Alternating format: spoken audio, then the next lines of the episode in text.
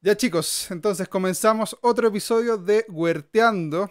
En este caso tenemos a dos grandes invitados que son grandes amigos del canal. Eh, tenemos por un lado a Lander de Beber, o de Beber, eh, de Adictos a la Permacultura. Ahí está, así lo pueden saludar. ¿Qué tal? ¿Cómo va, chicos? Y por el otro lado tenemos a Iván Vázquez de La Huerta de Iván. ¿Cómo estás, Iván? Muy buenas a todos aquí, apoyando como siempre. Chicos, cualquier cosa que no se vea, escuche bien, vayan avisando por el chat, por. Eh, el tema que nos convoca hoy va a ser el huerto ecológico. Y aquí se nos abren muchos temas y la idea es tener una mecánica donde vayan haciendo preguntas y nosotros respondiendo, obviamente dentro de lo posible. Así que desde ya vayan preparando sus preguntas relacionadas a huerto ecológico. Aquí se nos abren muchas subtemáticas, como por ejemplo, tenemos la importancia de la biodiversidad en el huerto, tenemos el tema del, control de plagas de forma orgánica. Por supuesto, también tenemos el otro lado que es el daño que provoca usar químicos en nuestro huerto. Y también tenemos el lado del sustrato, la calidad del sustrato y cómo cuidar la microbiología de nuestro suelo. Así que le di un par de ideas hacia dónde podemos apuntar las preguntas y la idea es no salirse de esos márgenes para que sea bien acotado y que la gente que nos ve el video luego en diferido eh, no se le haga aburrido y pueda encontrar la información que busca. Así que chicos, desde ya hagan preguntas y nosotros vamos respondiendo.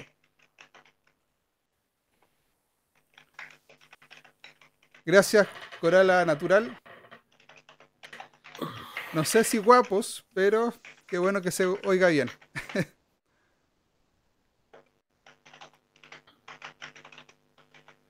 eh...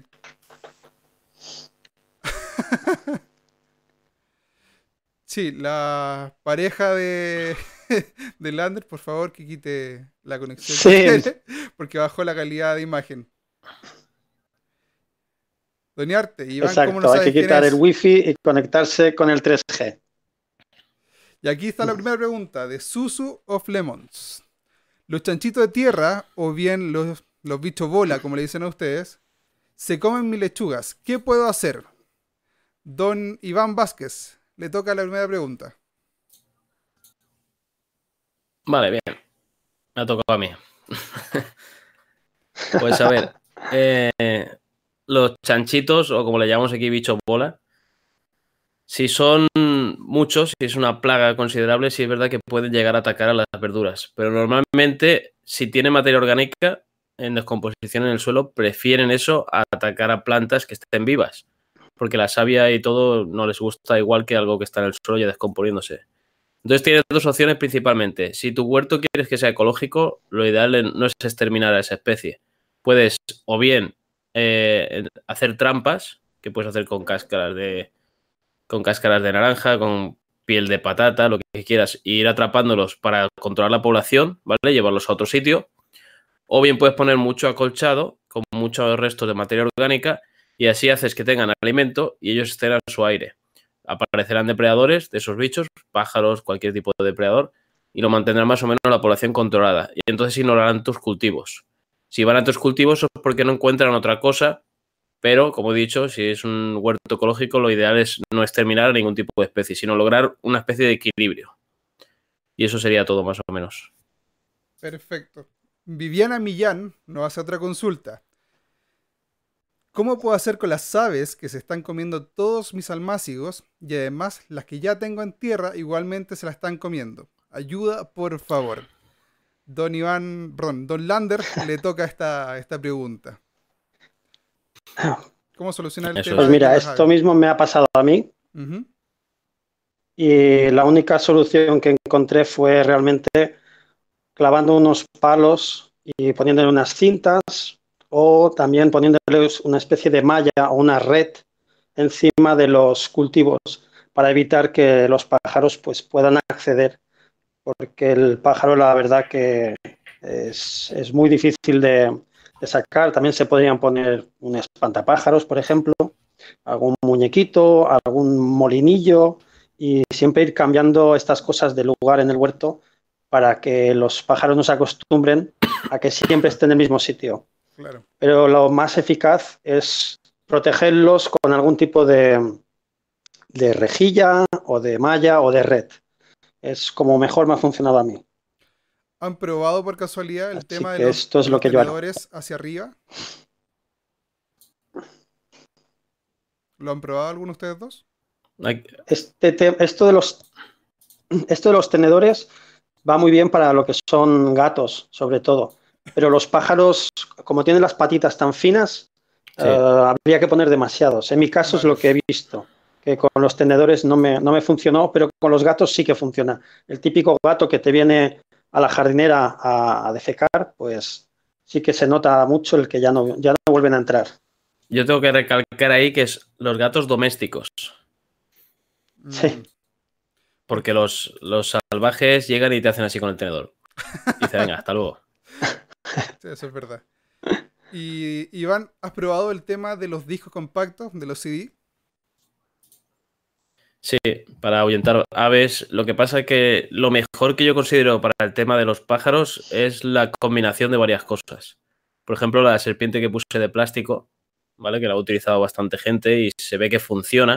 Siempre que la estés cambiando de sitio, porque los pájaros son muy listos.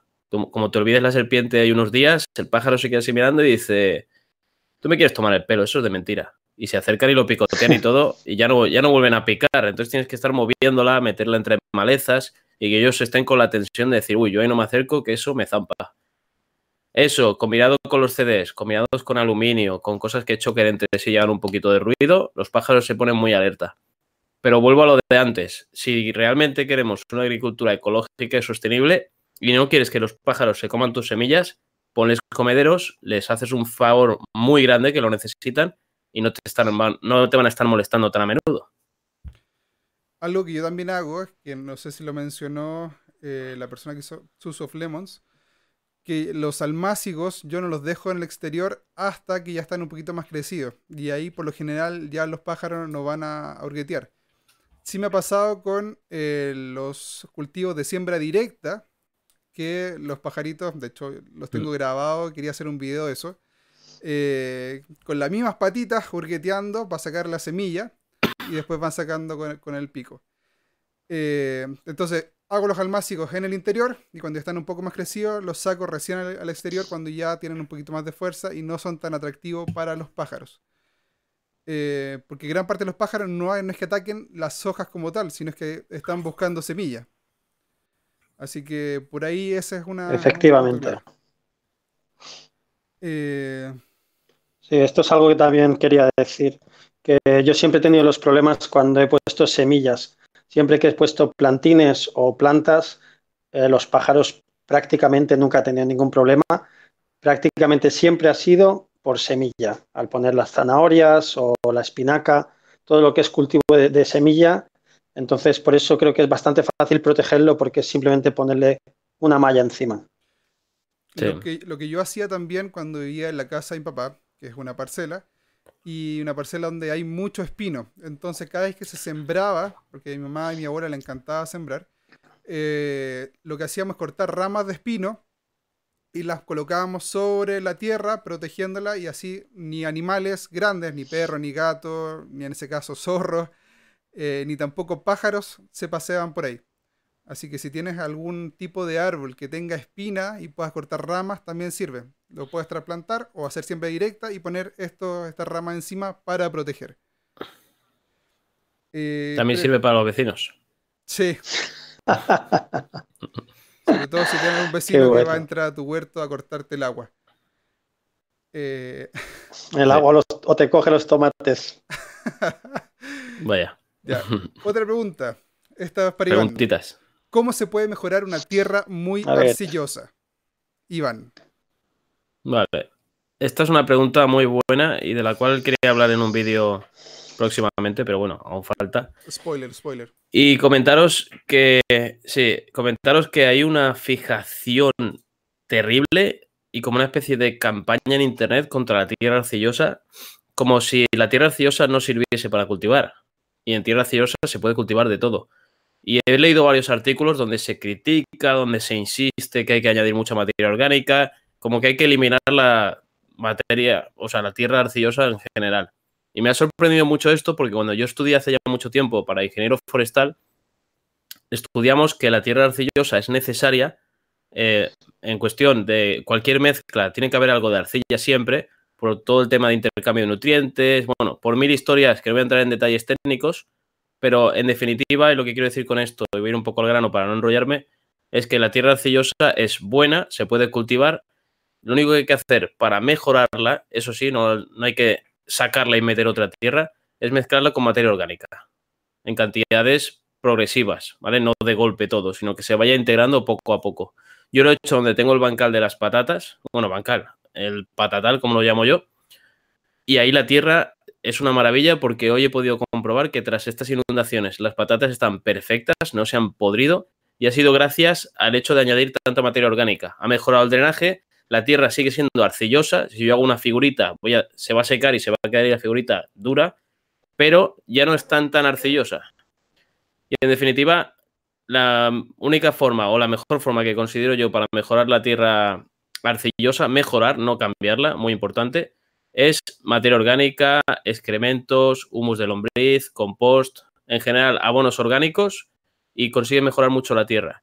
Añadir arena no lo recomiendo porque mucha gente me ha comentado que lo ha hecho y la tierra arcillosa tiende a quebrarse un poquito. Si no le añadimos materia orgánica se quiebra muchísimo. Si añadimos arena lo único que va a pasar es que la arena va a caer en esos huecos y con los lavados se va a ir filtrando y no va a servir de nada. Materia orgánica y punto. Yo diría que incluso la arena compactaría incluso más aún lo que es la, la tierra arcillosa. Se haría como una especie de mezcla de mortero o algo así, por decirlo de manera. Pero hay gente que lo ha hecho. Me lo han comentado y digo, ¿pero qué hacéis? eh, Viviana Millán, que ha hecho la pregunta sobre el tema de los pájaros, de las aves, dice, a mí me están comiendo las hojas. Era por eso mi pregunta.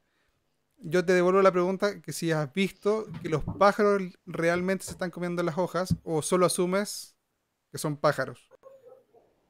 Porque al menos en mi caso no, he visto de forma muy frecuente que un pájaro esté mordisqueando hojas. ¿A usted? ¿Le dices a Lander o a mí? A cualquiera de los dos. No, yo nunca, yo nunca he visto un pájaro más que una gallina comer brotes, pero pájaros en sí lo que están buscando siempre suelen ser semillas o insectos. Raras veces, yo, yo prácticamente nunca he visto un pájaro comerse una hoja, pero claro, también el mundo es muy grande y depende de dónde estés viviendo, habrá diferentes tipos de aves, así que podría ser. Pero en mi caso aquí, el único animal o pájaro que hace esto sería las gallinas. Podría ser perfectamente que esté buscando insectos en las hojas, por ejemplo, que tuviese pulgones una, una rama y el pájaro intentara sacar los pulgones más que la hoja en sí. Yo creo. Sí, bueno que las hojas tienen que ser muy tiernas para que a un pájaro le llame la atención, o ser un pájaro vegano. Entonces podría ser. Eh, chicos, por favor, acotar las preguntas a Huerto Ecológico, que hay un par de preguntas que se están yendo de, de esos márgenes. Ya vamos a ir tocando otros temas en otros directos, pero ahora Huerto Ecológico, aquí en Huerteando. Eh, Huerteando. Hay mucha gente nueva que no había visto antes los directos. Así que bienvenidos chicos al canal. Está tu hijo, Dalano, ¿no? Mm. Ah, sí, mira, ¿sabes lo que pasa? Que tengo que... A ver, ¿cómo es que dice? ¿Cómo hacéis para que se... Para que no salgan yerbajos. Hierbajos. Bueno, Dalan, em, esto tú ya lo sabes. Eh, papá siempre pone un cartón, mucho acolchado y de esta manera es casi imposible que salgan los hierbajos. Pero ya te lo explicaré después si quieres. Mira, César Alvarado Alvarado pregunta, si riego los cultivos con el agua de la lavadora, ¿dejaría de ser un cultivo ecológico? Aquí me voy a tirar yo. Eh, a ver, no es muy recomendable tomar el agua de la lavadora y arrojarla al huerto o al pasto, por así decirlo. Eh, lo ideal sería siempre que pasara algún proceso de tratamiento, por muy básico que sea, porque eh, estamos arrojando los químicos que tienen los productos que utilizamos para lavar la ropa. A menos que esté utilizando productos ecológicos, que hay un par que son que no son dañinos para el medio ambiente si es que se arrojaran. Miren estos dos como están jugando acá. Eh, pero te puedes fabricar un filtro súper fácil. Desde la salida de la lavadora eh, pones un, bidón o un tarro o un balde con distintos tipos de sedimentos, desde lo más fino, desde lo más grueso hasta lo más fino. Por ejemplo, puede ser piedritas, después gravilla, después arena, por ejemplo. Y haces pasar el agua a través de todas estas capas de sedimento y la que recolectas en el final le pones una tubería y esa ya la podrías ocupar para regar. Gran parte de las cosas tóxicas se caerían entre medio de los sedimentos. Eh, obviamente, si quisiera hacer un tratamiento más, eh, más perfecto, más exhaustivo, lo ideal sería hacerlo pasar por una segunda cámara donde eh, filtremos esta agua a través de plantas, por ejemplo. Ahí Iván sabe varias plantas que nos sirven, que oxigenan el agua y que la van filtrando. Así que, de hecho, tenemos planeado un video hace mucho tiempo de eso, Iván, y aún lo tenemos pendiente. Así que Sí, de hecho, será una colaboración mía en tu canal. Pero esto cumple como colaboración tuya en mi canal. y de Lander también. ¿Esto? Pero les adelantamos. Hay un buen spoiler ahí. Bueno, pues por ejemplo, una que es muy buena para el tema de aguas grises sería la consulta rusa. Es, es una maravilla para eso y si quieren saber el resto, que vean el vídeo. Ups. Entonces, respondiendo a la pregunta, idealmente no botar el agua directamente de la lavadora hacia el pasto o tu huerto. Porque no. no es literalmente ecológico. Porque los productos que estás utilizando para lavar, lo más probable que no sean ecológicos. Un filtro de aguas grises y listo. Tal cual. Em, porque recuerda, no importa que, por ejemplo, que no se vaya a quemar el pasto con los productos que haya usado, sino que los productos químicos que tenían los productos que usaste para lavar, perfecta, pueden, perfectamente pueden matar la microbiología del suelo. Y eso es lo que nos terminaría perjudicando a largo plazo. Eh, claro, en ese caso no sería... Lander. Dime. ¿Qué aromáticas de invierno recomiendan para el huerto? Bueno, realmente en invierno, las, en mi caso, aquí en España, la que más aguanta es el tomillo, el romero, por ejemplo, son dos plantas que son muy rústicas y en invierno si tenemos una o dos semanas de buena temperatura y un poco de sol, incluso sacan algunas flores. Así que en invierno para mí yo creo que romero sería una de las mm, principales, la, que escogería, sin ninguna duda. Y todo el resto realmente son, las que yo conozco son plantas que son anuales y tendríamos que sembrarlas a partir de primavera. Pero el romero está fuerte todo el año, el tomillo también, así que yo me quedo con esas dos. No sé si alguno de vosotros tiene alguna, alguna otra planta, alguna otra que, que tengáis vosotros en mente. A mí en particular el romero, el que mejor me ha funcionado. Mm. La salvia es verdad. La salvia va muy bien. También la lavanda. La lavanda es muy rústica en mi caso. Tengo lavanda por todo el bosque de alimentos. Y es verdad que la lavanda prácticamente menos uno o dos meses está en flor todo el año. A mí en el caso que romero, lavanda, salvia y tomillo. Mira, el caso de la lavanda, en el caso de la lavanda, me funcionó bien la inglesa y la francesa. En cambio, la elegance, que no sé si existe la elegance por allá, eh, esa no me funcionó muy bien y se secó por las heladas. Así que quizás una ¿La española no la probaste? No, la española no. No nos vamos a meter en eso. Ah, Eh, ah. para Eh, otro canal eso. Es que hay, hay algunas lavandas que son híbridos o son nuevas, nuevas especies, de, para decirlo de alguna manera, que son realmente, pues, no están adaptadas a la zona o al lugar. Entonces hay que mirar de coger plantas que estén un poco aclimatadas a nuestra zona, sobre todo, para no tener estos disgustos luego, que compras una planta muy bonita, pasa el invierno y la mata. Claro. Ya, Iván, pregunta para ti. ¿Cultivo de patata con laboreo o sin laboreo? Con mulching. A ver, se puede hacer de las dos formas. Pero mi consejo es que si el suelo está suficientemente suelto, yo optaría por el no laboreo. Aplicar un buen mulching, acolchado, como quieras llamarlo, y es como las he cultivado yo. Ahora espero sacar una cosecha que demuestre que el no laboreo y un grandísimo aporte de materia orgánica que tenemos en nuestro entorno, que son hojas y restos de podas y demás, voy a intentar sacar una cosecha tan grande que la gente diga, vale, no hace falta estar destrozando el suelo para poder cultivar. Pero en ese caso, ¿cuál daría mejor resultado? Yo creo que sin laboreo, Vale. directamente. Y en tu caso, Lander, ¿cuál recomendarías? ¿Con laboreo o sin Pues laboreo? mira, mm, ah, realmente yo lo haría sin laboreo también. Es más, el invierno pasado sembramos patatas con los niños en el bosque de alimentos, no las regamos y hubo una sequía muy fuerte durante el verano. Entonces decidí no sacar lo que había. Durante todo este invierno ha brotado otra vez todo y ahora cuando vea que las matas empiecen a, a secar, voy a hacer una, voy a sacarlas a ver cómo, cómo nos salió. Pero esas patatas llevan dos, digamos, dos temporadas dentro de tierra y ya veremos a ver cómo nos sale el experimento. Pero sin laboreo, yo lo haría sin laboreo, con acolchado, así como ha dicho Iván. Eh, creo que es una manera bastante eficaz.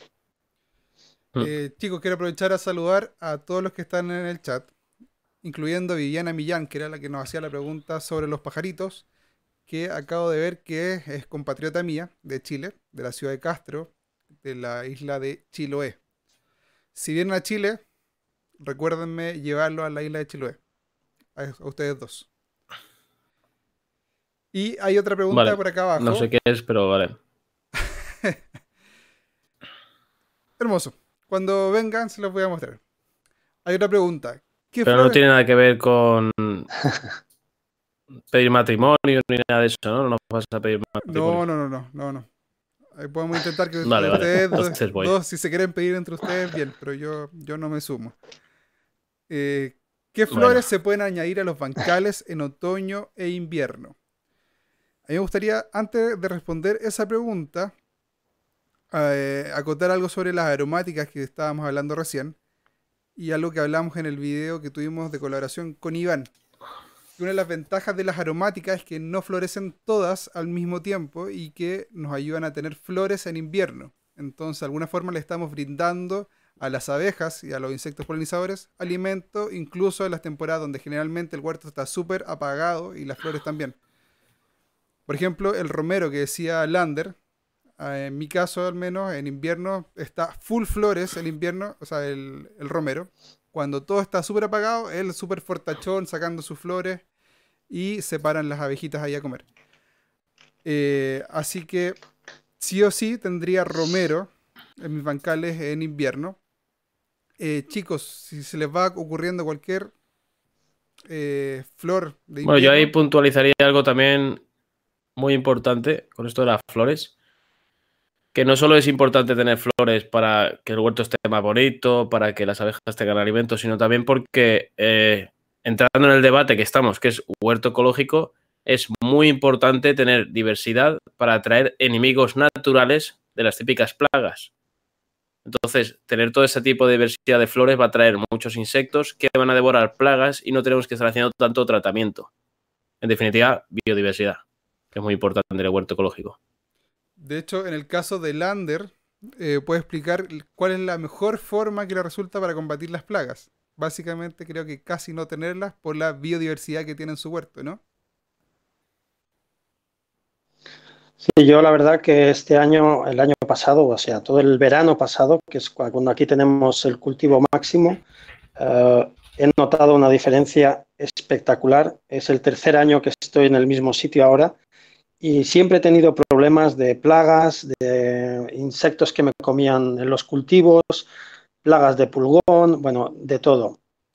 Hasta que llegué a los sistemas estos de permacultura, me informé mucho, me empapé muchísimo y realmente no lo puedes conseguir en una sola temporada, eso sería prácticamente imposible, pero sí en dos, tres años consigues que tu huerto sea realmente autosustentable, para, decirlo de alguna manera, y es creando pues mucha biodiversidad. Yo en mi zona, en mi huerto, tengo un pequeño espacio donde está todo libre, no tengo absolutamente nada cultivado, simplemente sale lo que quiere para tener ahí como una especie de reserva de plantas, de flores nativas de aquí.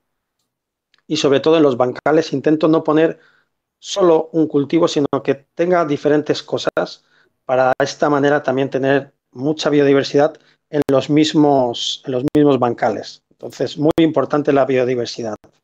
Eh, Lander, está bajando un poco la calidad de tu imagen.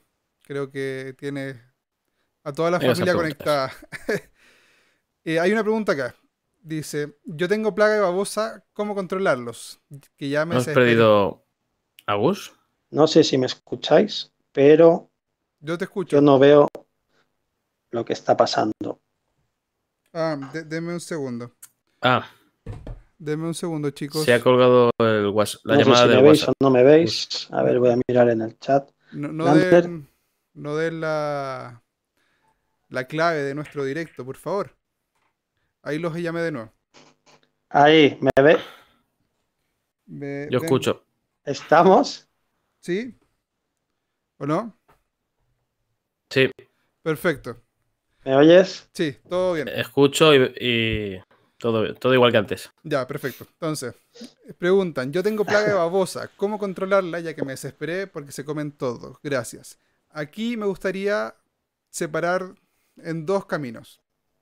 Primero, en qué tipo de acciones queremos aplicar contra las babosas y qué tan piadosos y empáticos somos.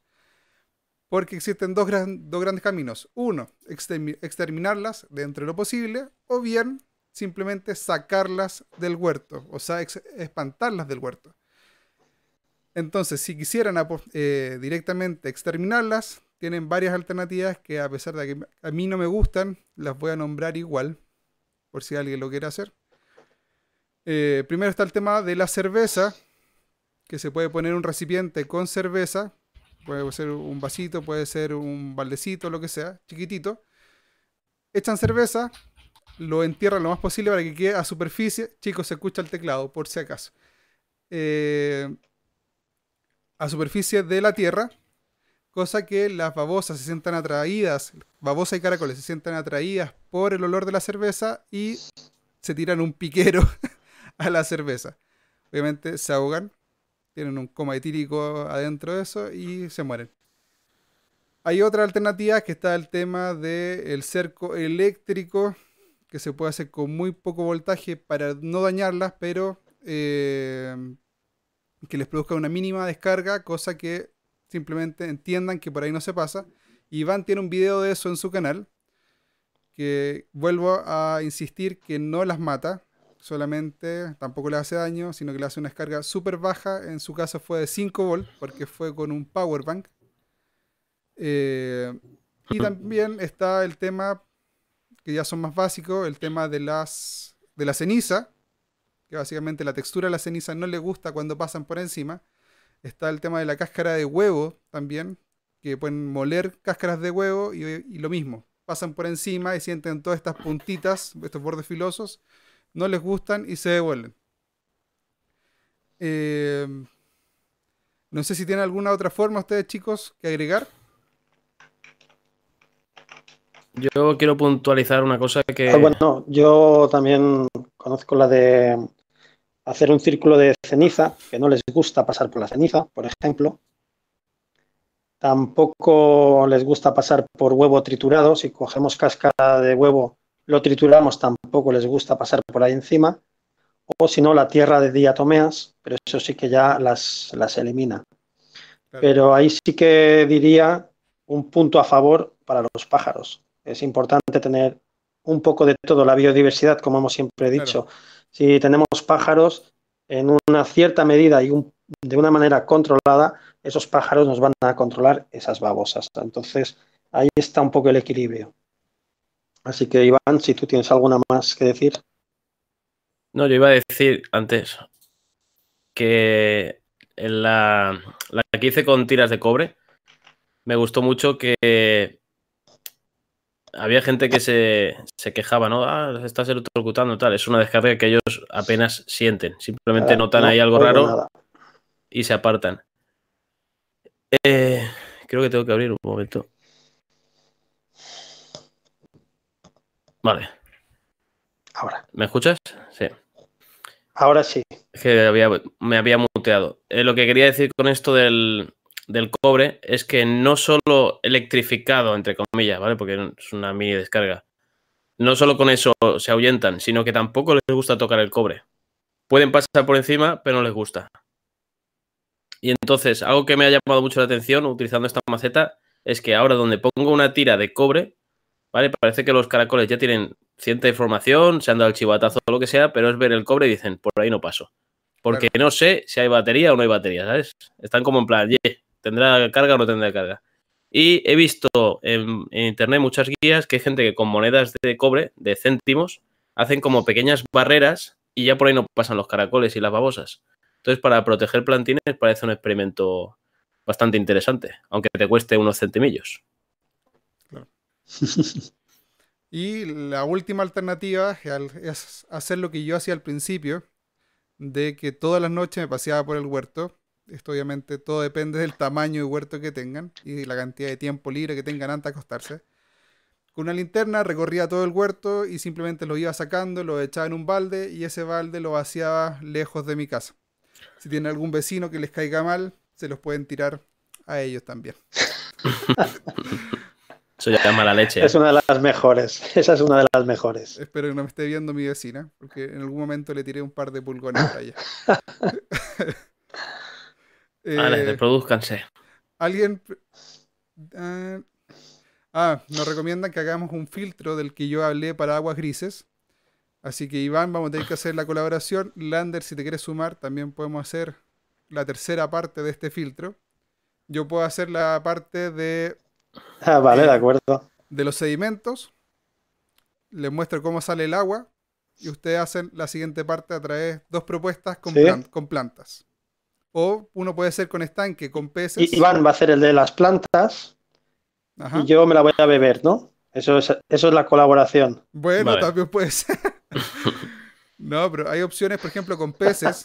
Si Ahí. vives, si vives para contarlo, es que funciona.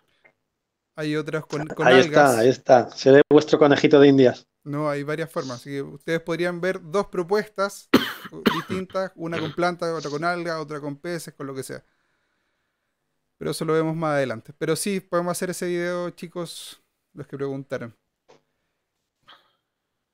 Venga, esas Eh, preguntitas. Alguien preguntó sobre A ver, ¿qué preguntas tenemos por ahí? para cultivo urbano. Eh, esa pregunta la vamos a saltar porque nos tocó el, directo pasado, huerto urbano. Así que vamos a ir de largo. Aquí hay otra pregunta. ¿Cuáles son las condiciones ideales de las lechugas?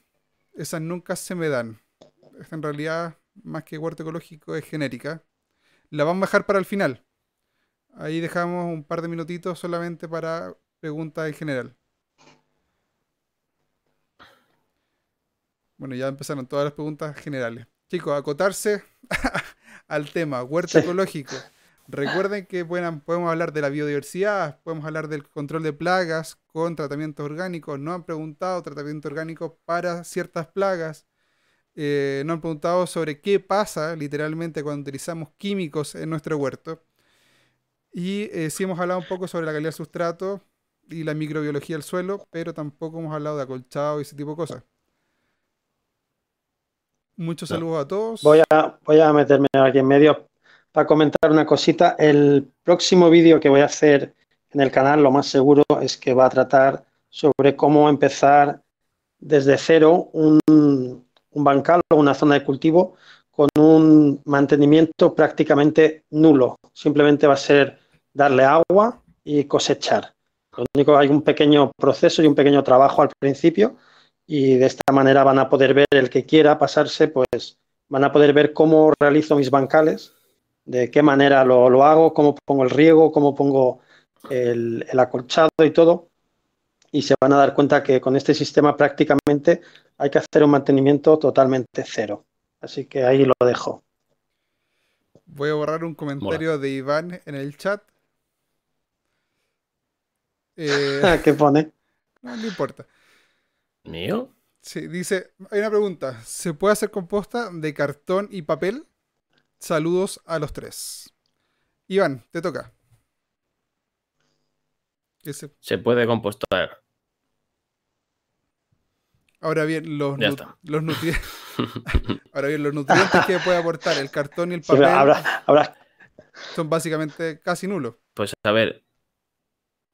Sí, es un compostaje un poco pobre, pero bueno, puedes conseguir una tierra negra que mezclar con otra tierra más nutrida y listo.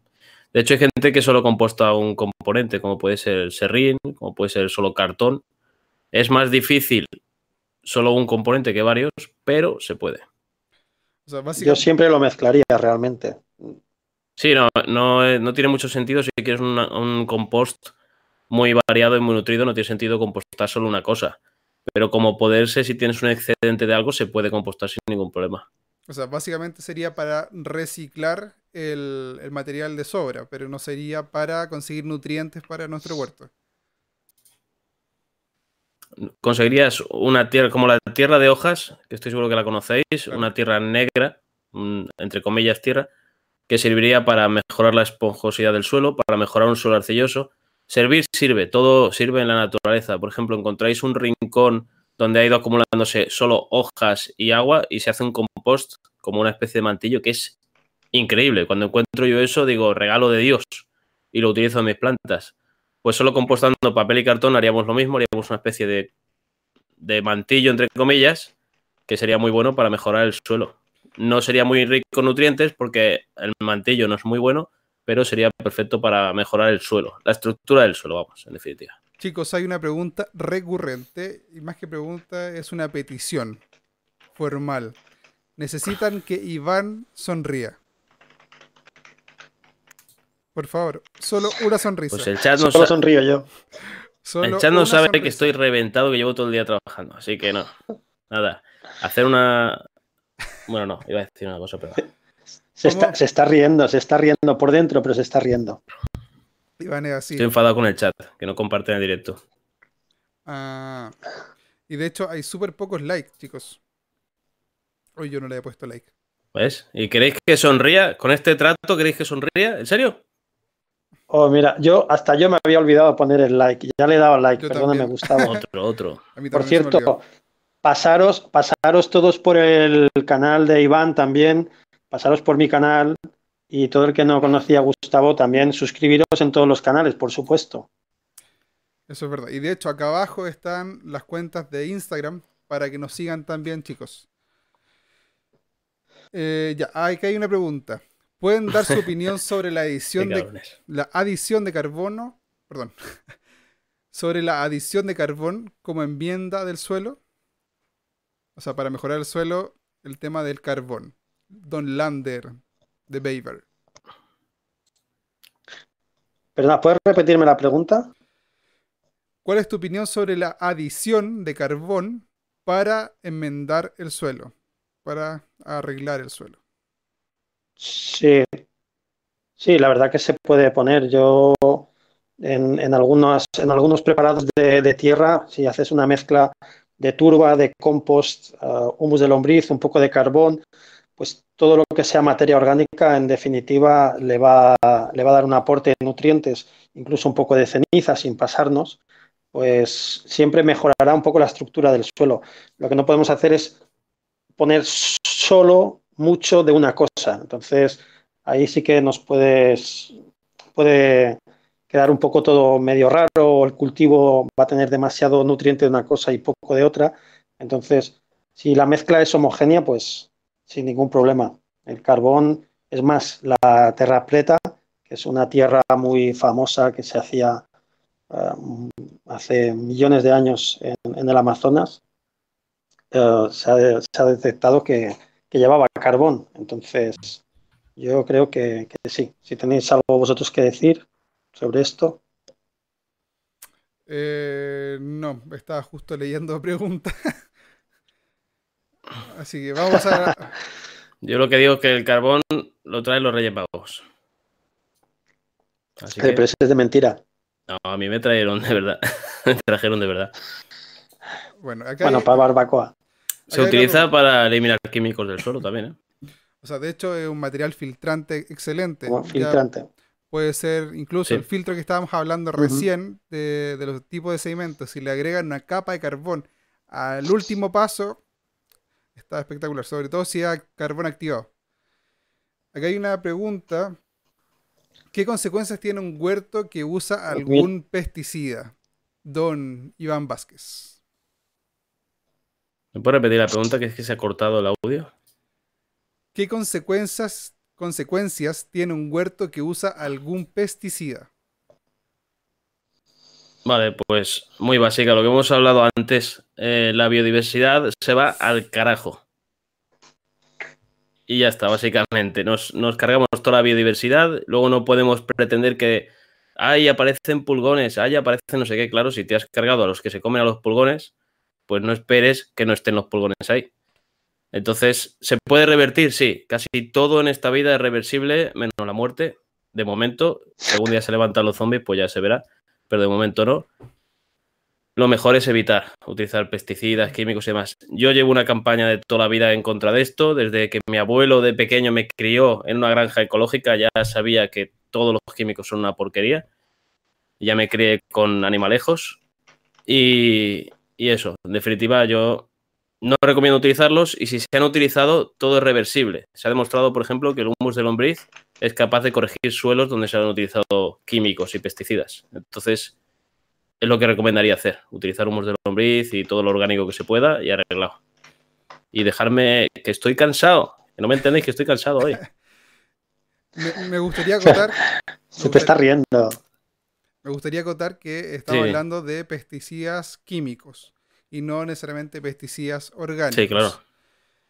Eh, yo quiero acotar algo de que cuál es la gran diferencia entre los pesticidas químicos y los orgánicos y por qué son tan duraderos en el tiempo y por qué nos pueden traer tantos problemas, es porque gran parte de los químicos logran penetrar las capas, la epidermis de las hojas y la epidermis de los frutos, entonces se absorbe el químico y las trazas de químicos se guardan dentro del fruto, de las hojas, del tallo y cuando roceas el, sustrato también se mantienen por mucho tiempo en la tierra.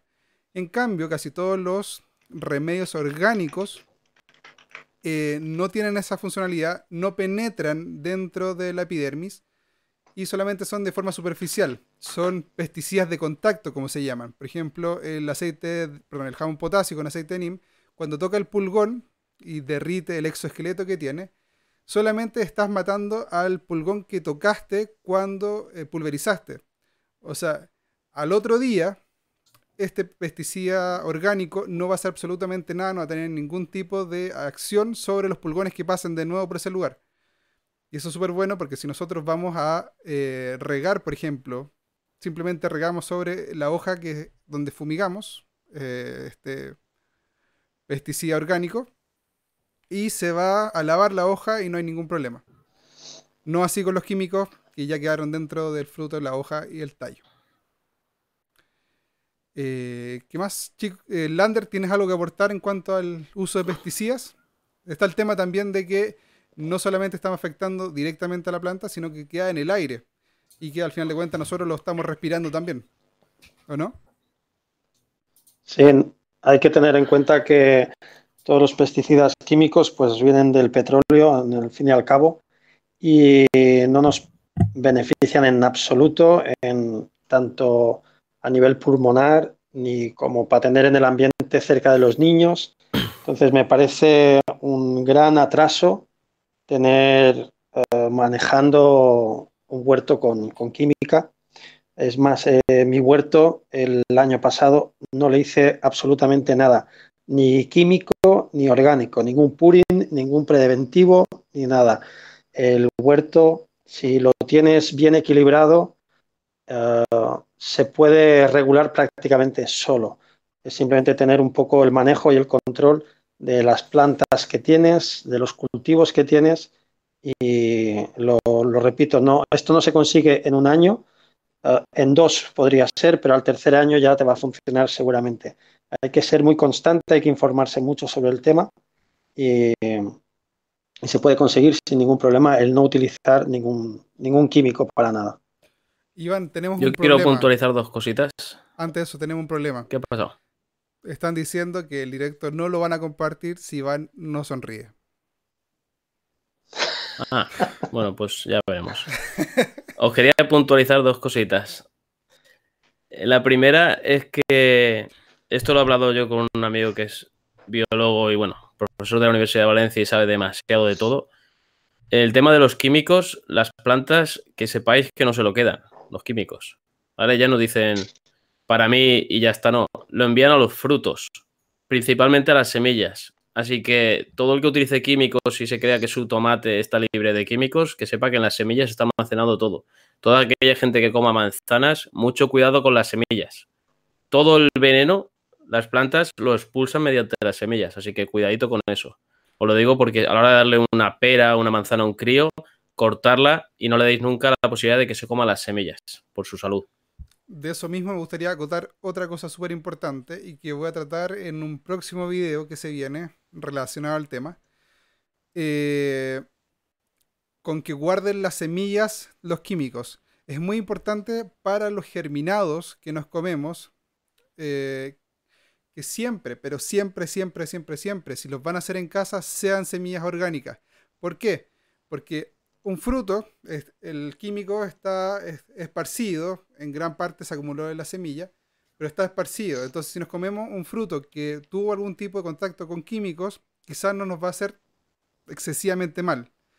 Pero si nosotros nos comemos la semilla, como dice Iván, donde está todo eh, compactado, es una bomba de químicos que nos estamos comiendo con un germinado, que recién están saliendo las primeras hojas, recién está saliendo el primer tallito, y es una bomba de químicos. Así que para germinados siempre busquen semillas orgánicas.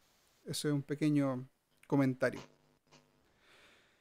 Eh, Lander, preguntan, si tú labras la tierra. Dime. Vale, esto es una muy buena pregunta porque me la ha hecho antes Tony. Tengo que decir una cosa que no puedo contestar ahora por, eh, por el chat porque no tengo la pantalla de, lo que están hablando la gente. Pero bueno, um, a lo que vamos. Lo único que he labrado yo siempre ha sido una sola vez para descompactar la zona donde voy a cultivar, para soltar esa tierra si está muy compactada. Si veo que la tierra en general está suelta o que no está demasiado um, pisada, entonces ni siquiera la, le haría el volteo. Después, una vez que, hemos hecho una primera, una primera labranza, a partir de allí yo lo único que hago es acolchar, acolchar y después vuelvo a acolchar.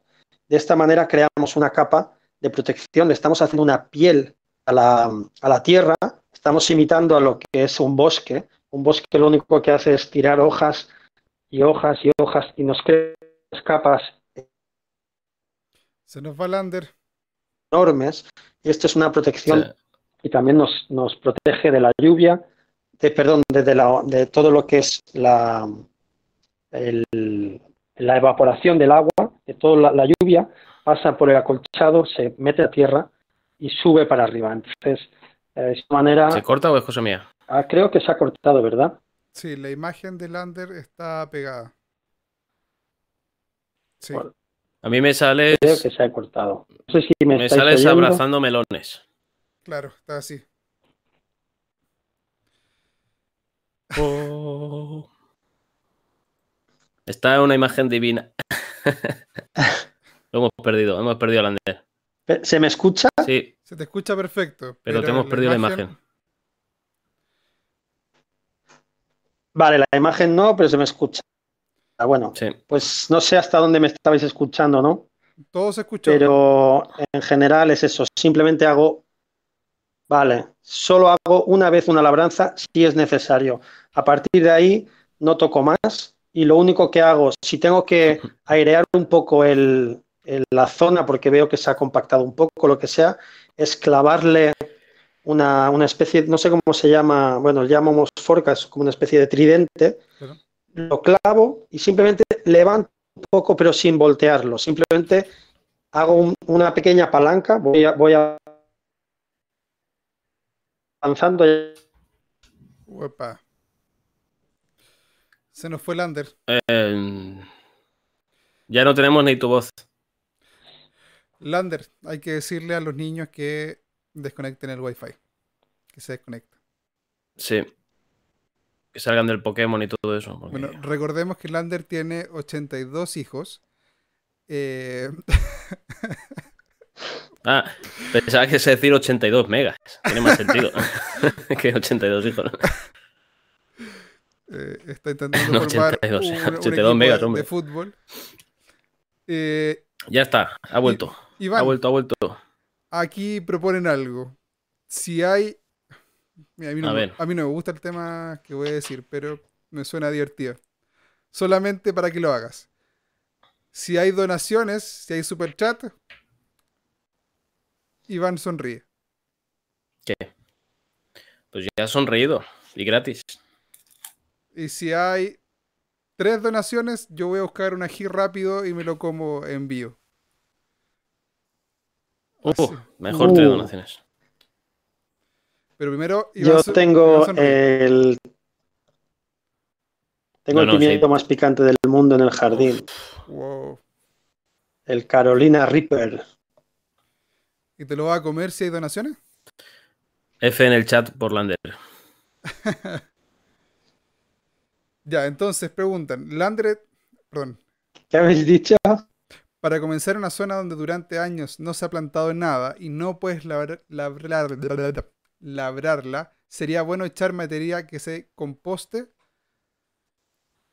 Vamos a hacer, Ah, vamos a hacer que responda, no sé si me estabais hablando. sí, vamos a hacer que responda Iván. Iván, ¿qué podríamos aportar a una tierra para no tener que labrarla? Después de que ya está... Pues un acolchado, como he dicho, Vengo ahora en un segundo, ¿vale? vale. Como os he dicho antes, el, un buen acolchado, un mulch. Y además, antes del acolchado, se podría aplicar eh, composta en zanja, por ejemplo. Que es un tipo de composta que se introduce el compost, se tapa, te olvidas, cuando vuelves, escarbas y te encuentras la tierra negra y dices, ¡oh, qué maravilla! Y no, el chat me subió, no sé si es que más nos fue. Si alguien ha dejado una pregunta que no se haya contestado, podéis repetirla. Sí. eh. ¿Qué piensan de los bosques esclerófilos? Don Iván Vázquez, mientras busco la siguiente pregunta. Están. Te dejo esa pregunta A por mí se me ha parado el directo, tío. Vale, pero se me ha parado el directo. Ahí volvió.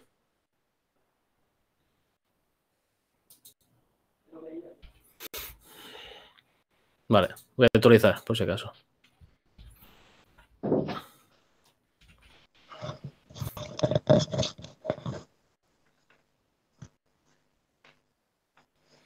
Ya. Vale.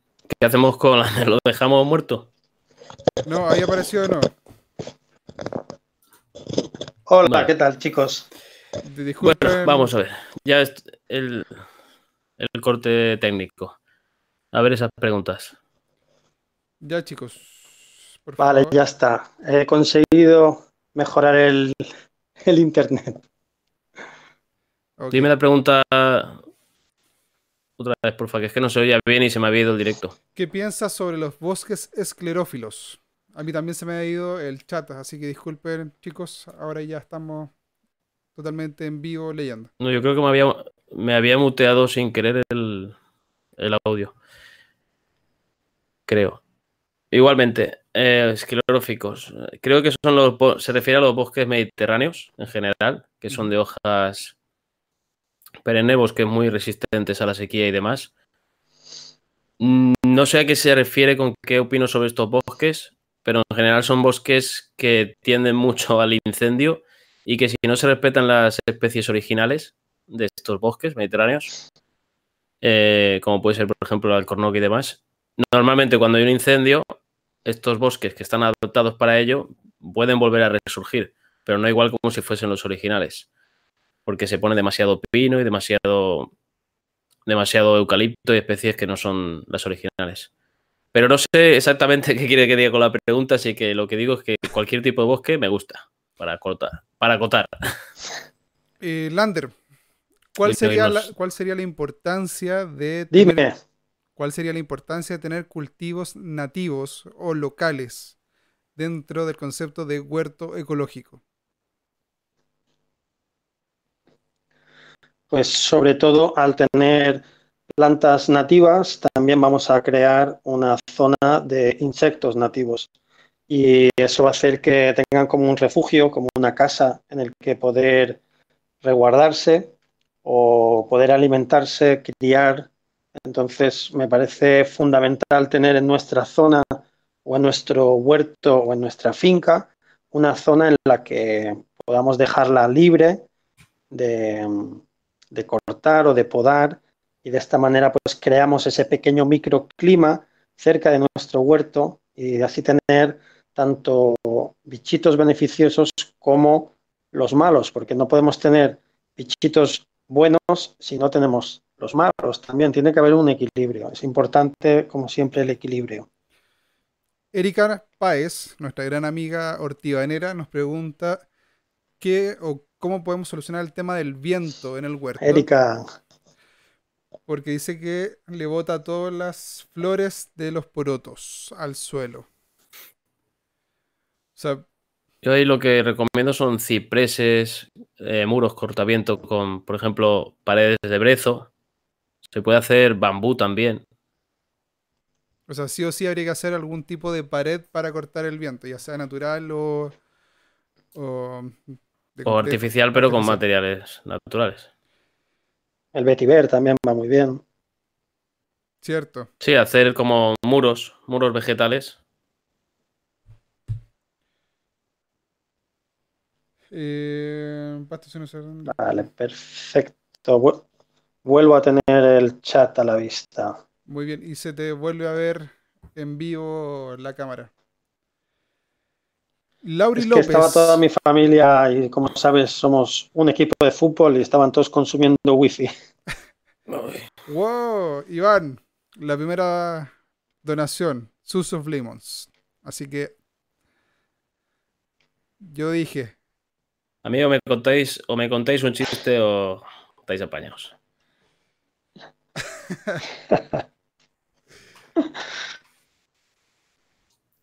Además estoy reventado hoy, así que... Sonrió, yo vi que sonrió. Quiero que con un par más lo hacemos que se ríe carcajada. Sí, me caerán los lagrimones. Gracias, Lo vamos a gastar bien en el huerto. Los materiales que se vienen. De cosas que se vienen. Laura hace una pregunta súper buena. ¿Qué cantidad, ¿A qué cantidad se le llama? A ver, esa Lauri. ¿A qué cantidad se le llama monocultivo? Don Lander.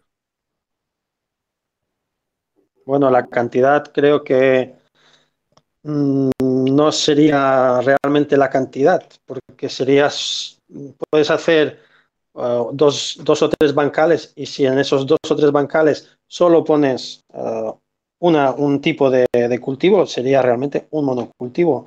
Pero estamos hablando de una escala muy pequeña. Entonces, no sería un. Vale, anula, anula tu cámara del WhatsApp y te irá mejor la conexión.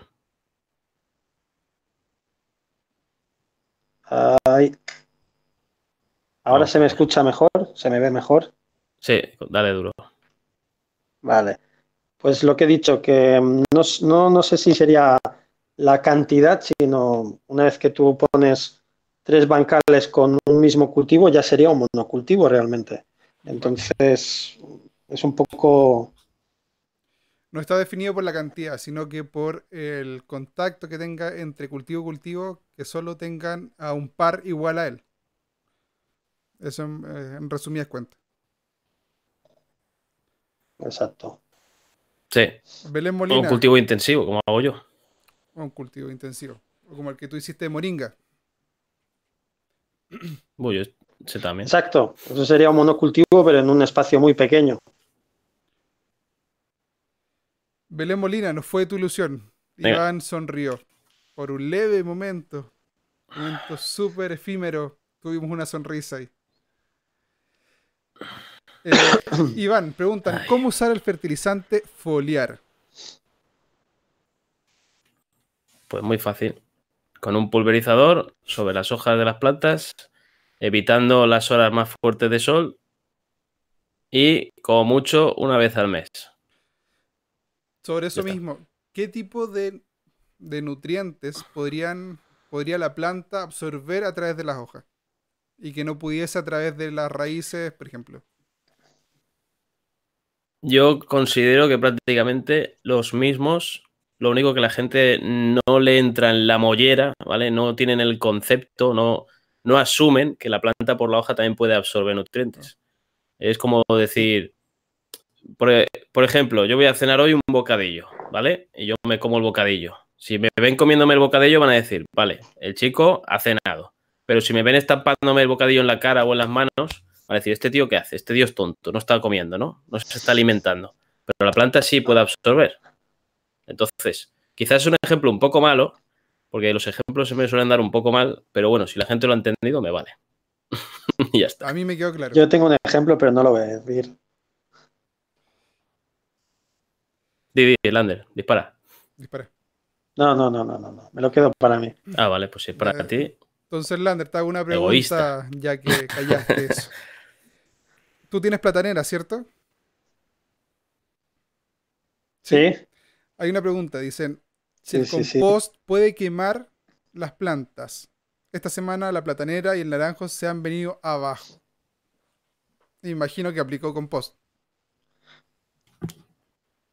Bueno, si el compost no está bien madurado, que es muy fresco y que a lo mejor a la hora de regar eh, le han caído unos líquidos que no, que no fuesen realmente el compost bien deshecho, podría ser que algo le haya afectado al, a la platanera, pero es que una platanera son muy duras, les gusta la materia orgánica muy fresca, entonces me extraña mucho que, que haya tenido un problema por, por un, por un añadido de, de compost. Yo diría más que a lo mejor al, a poner, al haber aplicado una capa gruesa de compost, que te hubiera podido venir la gallinita ciega, por ejemplo, y se esté comiendo las raíces, porque me extraña mucho que echando compost eh, te pase algo así. Eh, Podría ser que el. Dime. Sí, pod- quería destacar que podía ser que el compost no estuviese lo suficientemente maduro y afectase de algún tipo de forma o, o tuviese demasiada acidez, alguna historia, algún pH incorrecto que afectase negativamente Sí. las raíces, pero no es lo habitual. Igualmente, creo que los tres, siempre que hemos recomendado el uso de compost y humus de lombriz, siempre hemos dicho que hay que mezclarlo con la tierra, Sí. nunca directamente con las raíces. No quiere decir que por ponerlo directamente vayas a matar al árbol, pero como existe una posibilidad, un intercambio de pHs y demás historias, lo ideal, lo ideal es mezclarlo con la tierra. Entonces, Hay un si punto sirve de ayuda ese dato. Sí, Hay un punto que quizás no han tocado y eh, encuentro que es importante destacar. La cantidad de compost, o en realidad materia que esté en descomposición, también tiene mucho que afectar y perjudicar a la planta en la medida del porte. O sea, recordemos que el compost genera calor, porque es un material que se está descomponiendo. Entonces, si tenemos una capa delgada, no va a llegar a afectar a la planta, pero si tuviésemos una capa brutal, y solamente envolviéramos el tallo de la, de la planta, si lo ponemos esto en pleno verano, por ejemplo aquí en Chile que está haciendo 34, 36, 37 grados, perfectamente podría llegar a eh, afectar negativamente a la planta por el calor que genera en esa zona. Eh, entonces, si le sumamos que se está deshidratando súper rápido la planta por el sol y además tenemos una fuente de calor ahí en la, base, sí la podría afectar. Ahora bien, el tema de la planta. Claro, como el estiércol. Dale. Igual que el estiércol. Pero eso solamente con el compost que no está maduro. El compost que está maduro no debe generar esa cantidad de calor. Eh, había una pregunta. Sí, yo puedo. Yo destacaría que, por ejemplo, eh, por las mañanas, cuando abro la compostera y meto la mano para ver cómo está el tema, porque lo ideal sería un termómetro, pero como no tengo, pues meto el dedómetro. Ha habido días que puedo garantizaros que casi me quemo el dedo. De decir, uff, de la temperatura que pueda alcanzar eso. Si yo me quemo el dedo, imagínate una planta, las raíces, lo que le pasa. Eh, para los que tienen baños secos, eso también se calienta de una forma, wow. Eh, alguien preguntó sobre el humus líquido sirve para como, perdón, el humus líquido sirve como fertilizante foliar, Don Lander. Pues mira, yo nunca le he utilizado el, el humus líquido para como foliar, pero como dice Iván, si, se hace una, si, si se diluye bien, eh, las plantas son capaces de absorber prácticamente los nutrientes sin ningún problema por la parte foliar, por las hojas. Entonces, no, yo nunca lo he usado, pero seguramente que no hay ningún problema en hacerlo. Iván, ¿cuál sería más o menos la proporción entre aguas, entre agua y humus de lombriz, que sería como el ideal para no dañar la planta? Si haces el. Entiendo que estamos hablando del té, de humus de lombriz, no de humus de lombriz directo. Claro. Siempre sería un litro, 1,10, es lo que utilizo yo. Vale, lo mismo que casi Entonces, todos los Ni nos pasamos, sí, ni nos pasamos, ni nos quedamos demasiado cortos. Simplemente estamos en un punto intermedio. Creo que siempre es lo ideal. Si te pasas, la planta va a sufrir y si no, te, no llegas, también va a sufrir. Entonces yo siempre me quedo por la mitad. Ni te engordo ni te vas a adelgazar, te vas a quedar bien. Viviana Millán nos pregunta, ¿cuánto demora en madurar el compost? ¿Y cómo puedes saber eso?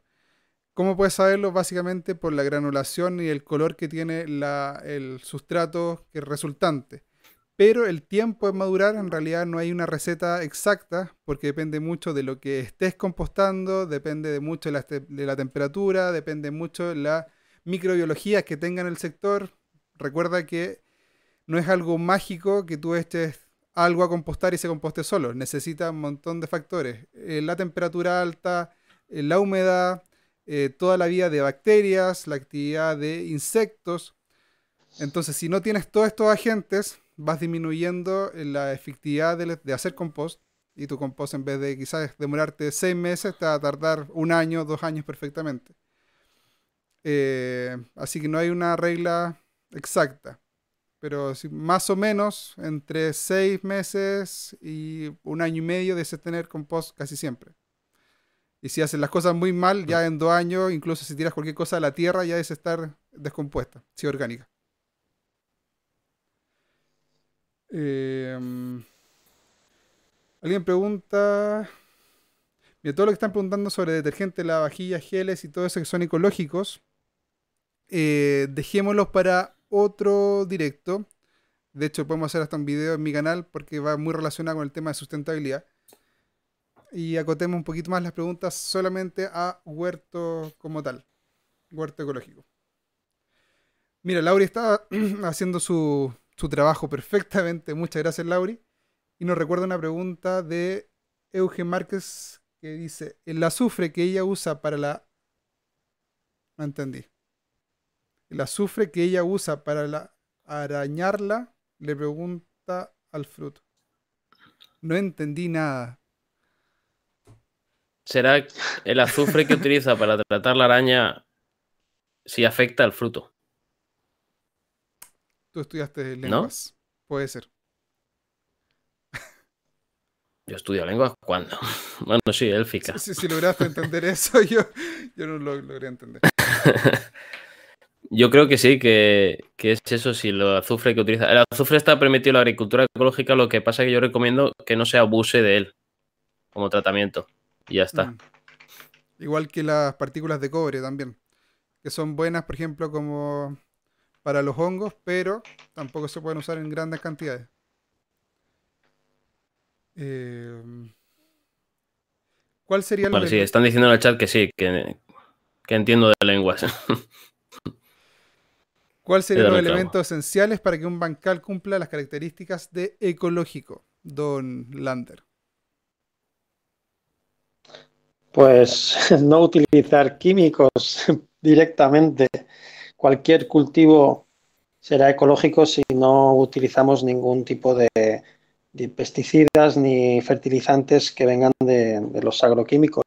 Entonces, no hace falta que sea un bancal o un cultivo de tierra, podría ser incluso en macetas todo lo que sea no utilizar productos químicos ya sería un, producto ecológico y también sobre todo ver el origen de las semillas.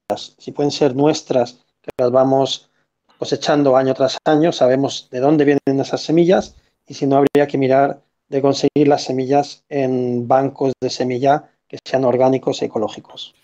Ahora bien, hay un punto súper delicado y cuando hablamos de químico y orgánico, la línea es súper delgada a mi parecer eh, porque es muy complejo saber el origen real. Incluso si vamos a una tienda que nos dice vender semilla orgánica, no tenemos la certeza de que realmente sea así. Yo había escuchado que había una cantidad de generaciones de semillas donde lo podríamos ir limpiando, por así decirlo. Entonces, independiente de que nosotros compremos un tomate en el supermercado, le sacamos semilla y que lo más probable que haya sido tratado con químicos, quizás ya la tercera generación de haber cultivado esa misma semilla, eh, ya estaríamos limpiando esas trazas de químicos en los genes de la, semilla. Eh, quizás sería como la única forma real, y ya que podemos tener certeza de que tenemos semillas orgánicas. Incluso comprándolas no tenemos certeza. Yo, si me permites, quiero puntualizar una cosa. Obvio. Eh, sí que vamos a conseguir cada vez las siguientes semillas. Obviamente, si la planta recibe un tratamiento ecológico, la información genética va modificándose. Pero el problema es la, información genética que ya trae la semilla, que por desgracia suelen ser de invernaderos, suelen ser de producciones masivas, donde las modifican genéticamente para que si tú quieres cultivar esa semilla, pase como las híbridas y demás, que la producción se merma mucho en las siguientes cosechas. Entonces, como ha destacado Lander, es muy importante intentar conseguir orgánico, intentar conseguir de bancos de semillas, de tu vecino, como me ha pasado a mí, que vecinos me han dicho, oye, tengo esta variedad que es de cuando, yo que sé, de hace 50 años, prueba a sembrarla. Y la he sembrado y me han salido las habas y estoy alucinando en colores. Eso es la clave. Que las que compres puedes modificarlas y si te va bien, genial. Que se hibridan con otras plantas tuyas orgánicas, mejor aún. Una riqueza genética increíble pero mucho cuidadito con las híbridas y mucho cuidadito con las siguientes generaciones, porque te puede salir una cosecha horrible, culparte a ti y ser culpa del origen genético.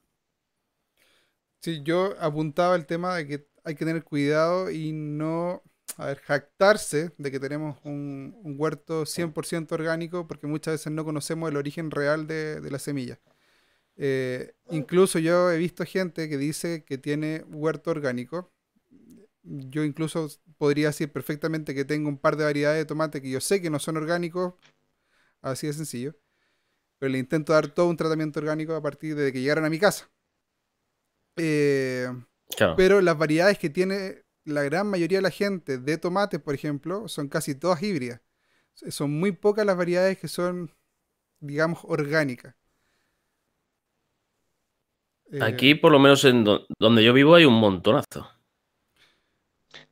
Sí, yo aquí también tengo la suerte, en, aquí en Baleares, en Mallorca, que tenemos eh, un, banco de semillas orgánico que los producen ellos mismos y tenemos esa, suerte. La verdad que podemos conseguir bastante fácil eh, el material de semilla orgánica y, realmente es, eh, no es ningún fraude ni nada, o sea, son reales. Así que está súper bien.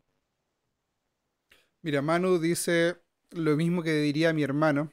Bueno, mis dos hermanos, que los dos son químicos. Todo es química. Lo que hay que mirar son los límites permitidos. Y eso es súper importante Yes. tener en cuenta. Porque al final de cuentas, Sí, cuando hablamos Pero de- hay la química que viene del petróleo. Entonces, ¿la atracción que sentís vosotros es física o química? ¡Sonrió! ¡Sonrió! Sonrió. Oh, por un chiste de, de él. Muy bien, muy bien. Eh, de hecho, los tratamientos orgánicos, por ejemplo, el jabón potasio con aceite de neem, disculpen, es químico e incluso tiene un par de cosas desventajas que no las vamos a nombrar en este directo exactamente, pero las podemos hablar más adelante. Pero todo está así es que dentro del contexto de Ah, está ahí Manuel. de agricultura orgánica son permitidos o no. Eh, Lauri nos, recu- nos recuerda una pregunta violeta africana que pregunta sobre el agua de acelga, que si sirve de abono en el huerto,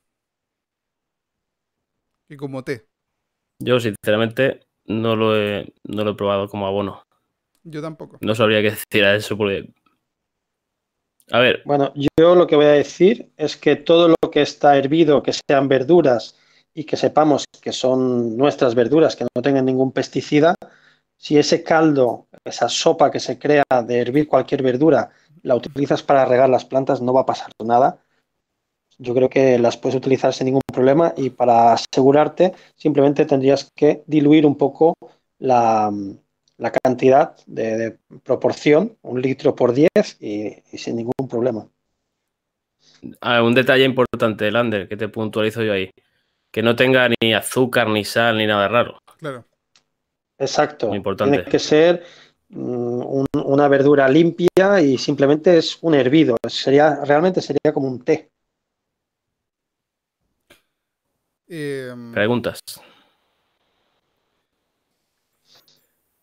aprovechando eso que nombraron, me gustaría tocar el tema de las composteras. Me ha pasado que he visto gente que compra compostera, va a una tienda, por ejemplo, el supermercado, se compra una, una compostera, llega a su casa y le dijeron que tenían que arrojar los restos orgánicos de, de la comida. ¿Qué hace? Incluso comidas que hayan tenido aceite, que hayan sido freídas, llega, la agarra, ok, tenía un or- origen orgánico, así que la boto a la compostera. Chicos, esas cosas no. Por favor, no.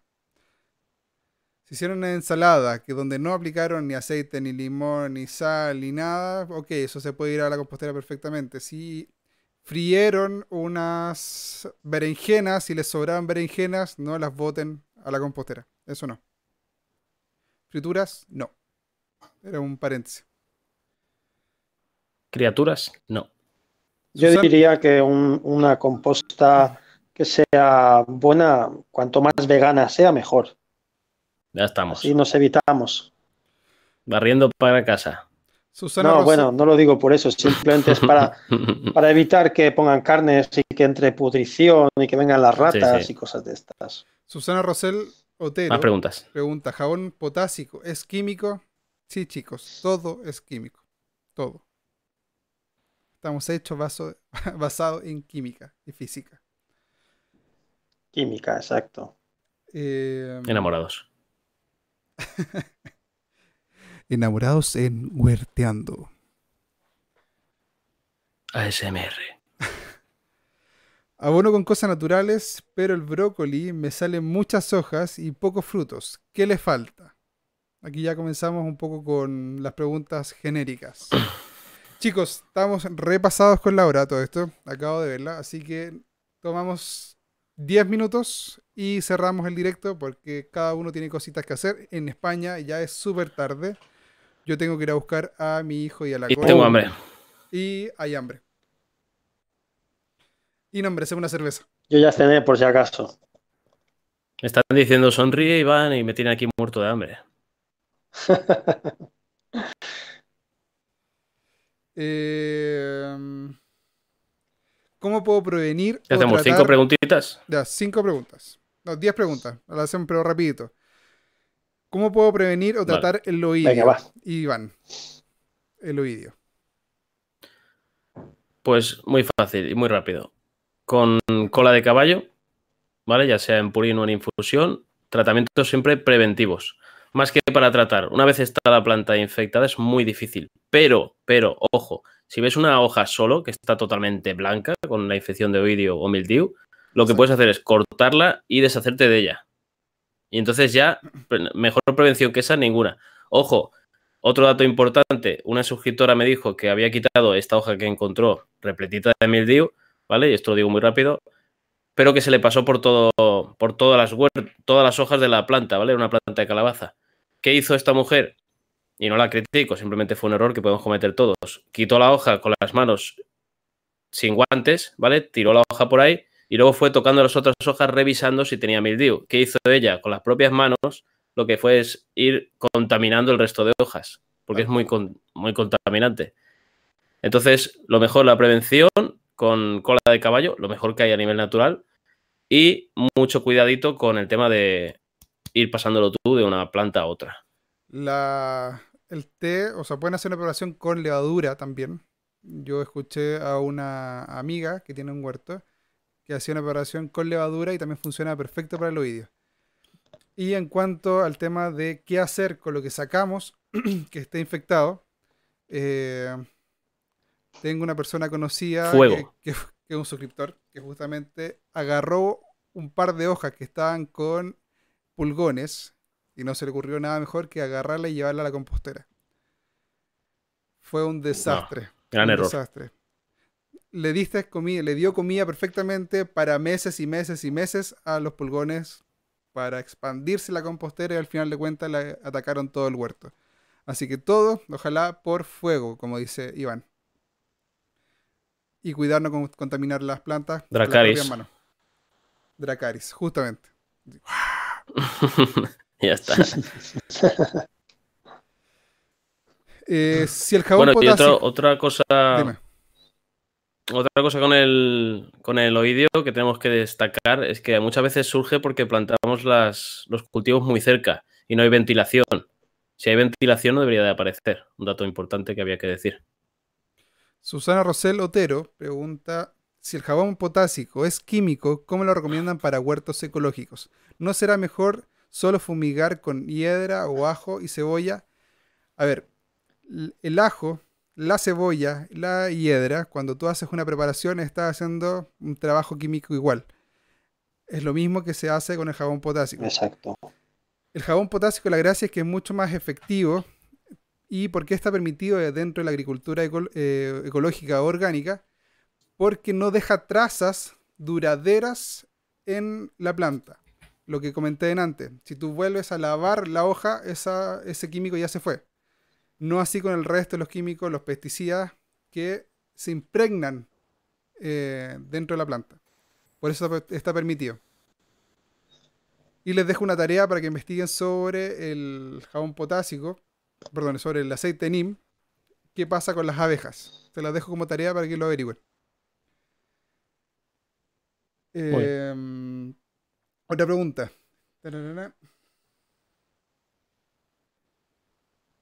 Eh, ¿Qué insectos son malos para el compost, Don Lander? ¿Qué insectos son malos para el compost? Pues yo diría que no hay insectos malos para el compost.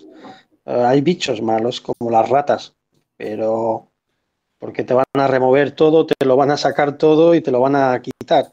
Pero todo el insecto que esté por ahí rondando, comiendo, eh, incluso defecando, pues todo eso al fin y al cabo nos ayuda a generar más rápido el compost. Entonces, mm, bichos o insectos malos, yo diría que todos, en mayor o en menor medida, todos nos van a ayudar. Simplemente una vez que el compost esté hecho, se van a ir o ya no van a estar. Así que por mí no hay ningún problema que haya un bicho blanco, negrito, amarillo o rojo. Eh, todos son buenos. Yo creo que se puede. Aprovechando esta pregunta. Dile. Sí, habla, habla, habla. Yo creo que se puede referir la pregunta justamente por lo que acoté yo del tema de botar hojas que estén con pulgones. Entonces, yo diría, acotaría lo que tú dijiste, de que todos los bichitos aportan a generar mejor compost. Pero hay que entender que cuando un bichito se va al compost a estar buscando comida y están buscando un lugar para reproducirse. Si es que, entonces con eso hay que tener un poquito de cuidado. Si metemos a reproducir y le estamos dando alimento a un, a un insecto que ya no está generando eh, daño en el huerto, sí es complejo. Pero todo el resto de los bichitos, como tú dices, perfecto. Iván, iba a acotar algo. Sí, que yo el tema de los insectos, lo que no os he hablado en el chat, nadie lo ha preguntado, y es un huerto ecológico, es algo muy importante que todo el mundo sepa si quiere tener un huerto ecológico. Yo los insectos los utilizo como bioindicadores, sería la palabra más correcta. Y tú gracias a los insectos puedes ir midiendo, ¿vale? Si estás haciendo las cosas bien o si las estás haciendo mal. Una acotación simplemente para que la gente lo sepa. Buen dato. Pablo Guillermo pregunta: ¿Qué opinan de agregar aspirina, leche o levaduras a nuestras plantas? Don Lander. Pues mira, yo realmente nunca lo he hecho. Y lo único que, el único tratamiento que he hecho ha sido poner agua oxigenada para tratar pudrición en las raíces. Era una planta de estas de Pascua que se ponen rojas, tan bonitas en, que venden en Navidades. Y lo único que hice fue agregarle un porcentaje de agua oxigenada, pero nunca he experimentado ni con leche, ni aspirina, ni con levadura directo a las plantas. No sé si alguno de vosotros tiene algún dato sobre esto. No. O sea, me refiero, yo no lo he utilizado y la leche para las vacas. El tema de la levadura, yo, yo he visto que funciona, pero para lo que dije, para tratar el oidio, pero como tratamiento orgánico, o sea, diluido en agua y todo. Pero más que eso, no, no lo he visto. Hay un montón de videos en internet, hay mucha gente que ocupa la leche y la aspirina. En mi caso no lo he ocupado. Ya chicos, se nos va el horario. la última pregunta y cerramos este directo porque ya fue demasiado rato. El WhatsApp. ¿Se colgó? no sé si me escucháis. Yo sí los veo y lo escucho. ¿Ustedes? Pero se ha ido la imagen. Hemos perdido a Gus. En el. Oh, que sí, que me estáis escuchando. Yo sí lo escucho. ¿Ustedes me escuchan? Podéis confirmar por Perdimos fallo técnico, familia. Perdimos. ¿Se me escucha? Eh, la llamada a WhatsApp. Supongo que era. Estas son cosas que si pasan. Si estáis escuchando en el chat, pues. Ahí estamos. Ahí va la llamada. Vale. ¿Se escucha? Yo sí lo escucho. Sí, pero ahora solo te veo. Vale. Ah, vale, perfecto, ahí está. Ya. Problemillas técnicos típicos de los millennials. sí, claro. Estamos a mucha distancia y si supieran lo que hemos tenido que hacer para comunicarnos de esta manera, escuchamos por un lado, hablamos por otro, nos vemos por el otro y chateamos por otro. O sea, son cuatro sistemas en uno. Yo tengo es complicado. un micrófono acá, un micrófono acá, escucho por acá y el otro audífono escucha lo que dicen ellos. Así de complejo. Yo, Gustavo, mientras no me enseñes dónde has puesto el tercer micrófono, me da igual. ya. que... Ya, chicos, eh, yo creo que vamos a cerrar porque no han habido más preguntas acá en este último ratito. De verdad ha sido un... Bueno, Viviana, Viviana ha dejado una pregunta que ah, podríamos tratar en otro directo porque se ha hecho tarde. Sí ha dicho si podíamos explicar mejor el tema de los insectos como indicadores, que yo considero que en el huerto ecológico es algo muy importante. Sí. Perfecto. De hecho, como acabas de comentar, pues cualquier idea que se le ocurra para el próximo capítulo, recuerden que vamos a estar todos los martes aquí. Ojalá nosotros tres, si es que se quiere sumar a alguien también, si es que alguien no puede estar también. Eh, y vamos a ir tocando cada martes un tema distinto. Así que si se le ocurre algún tema que podamos tratar, déjenlo en los comentarios, no en el chat, porque después el chat se borra, sobre todo porque tengo que recortar una parte del directo. Eh, déjenlo siempre en los comentarios. Y de las preguntas que sean más reiterativas, más populares, las vamos a ir tratando en los directos. Eh, Chicos, Lander, Iván, de verdad fue un agrado. Yo sé que Iván está súper eh, atareado hoy día y aún así nos hizo el gran favor de poder estar aquí.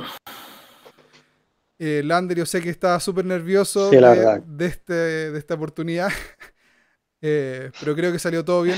Era mi primer, mi primer directo, imagínate. Tu primera vez. Mi primera vez. Sí, sí, sí. Bueno, fue un honor que, tu primera vez haya sido con nosotros y, en mi canal. Eh, todo queda en familia. Muchas gracias a toda la gente linda que nos ha acompañado en el chat también. Que los mismos nombres ya se van repitiendo. Sí, he, visto que hemos tenido. Hemos tenido espectadores constantemente, ha estado muy chulo. Eh, la verdad que muy, muy. Ha sido una experiencia muy agradable para, por mi parte, sobre todo. la primera vez. Gente muy baja en el chat.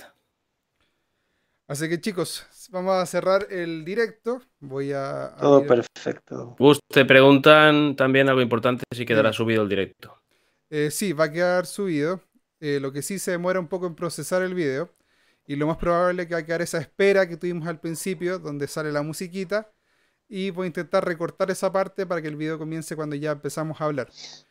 Eh, pero el video dentro de media hora ya debe estar más o menos publicado y procesado por YouTube. Así que lo pueden revisar completo después cuando quieran. Si es que tienen mucho tiempo, porque vamos casi por la hora y media ya. Fue demasiado tiempo. Eh, ahora sí, chicos. ¿Algo que quieran decir ustedes para cerrar? Iván, Olander.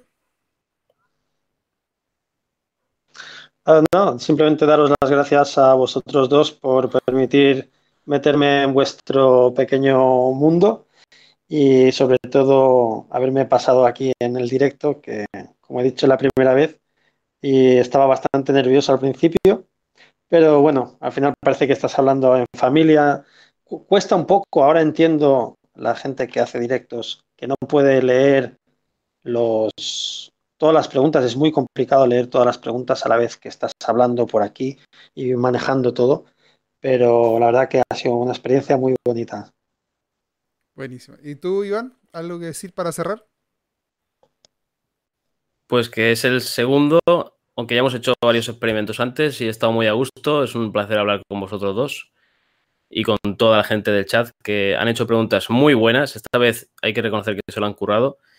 Y también deciros que si queréis que esta sección siga adelante, reventar el botón de like, reventar el botón de compartir y demostrar que queréis que estas reuniones sigan ocurriendo.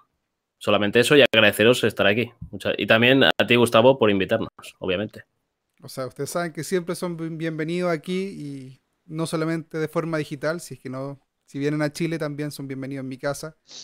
Hay espacio incluso para el equipo completo desde Lander. Así que están más que invitados cuando quieran. Eh, y quiero decir dos cosas.